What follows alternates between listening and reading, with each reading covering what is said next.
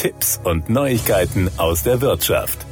Der Bund der Versicherten e.V. BDV weist darauf hin, sich im Elektromarkt nicht leichtfertig und uninformiert auf den Abschluss einer Versicherung für Elektrogeräte einzulassen. Denn die sind oftmals nicht bedarfsgerecht, sondern wahre Kostenfresser. Ein prominentes Opfer ist Schauspieler Martin Semmelrogge, der beim Kauf seines Laptops in die Falle der Versicherung für Elektrogeräte tappte. Da die Versicherung keinen Cent für das inzwischen beschädigte Gerät zahlt, macht sich der Fernsehstar jetzt öffentlich Luft. Diese Enttäuschung ist nachvollziehbar, findet der BDV. Für viele Verbraucherinnen und Verbraucher wie Martin Semmelrogge erscheint es zunächst sinnvoll, ein neues Elektrogerät zu versichern. Allerdings bieten solche Versicherungen für Elektrogeräte aus Verbraucherschutz Datenschutzsicht keinen wirtschaftlich vorteilhaften Versicherungsschutz. Sie sind allenfalls findige Geschäftsideen, um den Versicherern und Elektrohändlern Zusatzeinnahmen zu bescheren, mahnt man beim BDV. Oftmals kommen Versicherungen für Elektrogeräte im Kostüm einer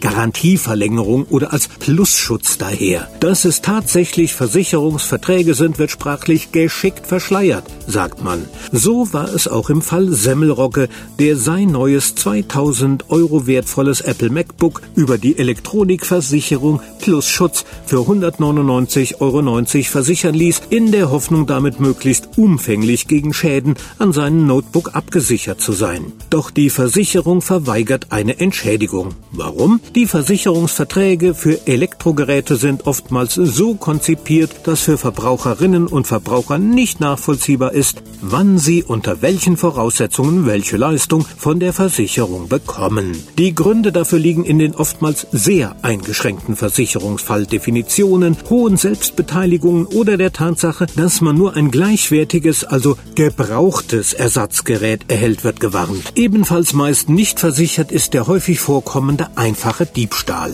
So fehlt der Diebstahlschutz in den meisten Verträgen komplett. Wer ihn möchte, muss meist einen zusätzlichen Betrag in Kauf nehmen. Manche Versicherer zahlen dann aber dennoch nur, wenn beispielsweise beispielsweise das Smartphone ständig beaufsichtigt wird und die sogenannte Abwehrbereitschaft des Besitzers gegeben ist. Sprich, wird das Smartphone während eines kurzen Sprungs ins Freibadbecken gestohlen, bestünde kein Versicherungsschutz.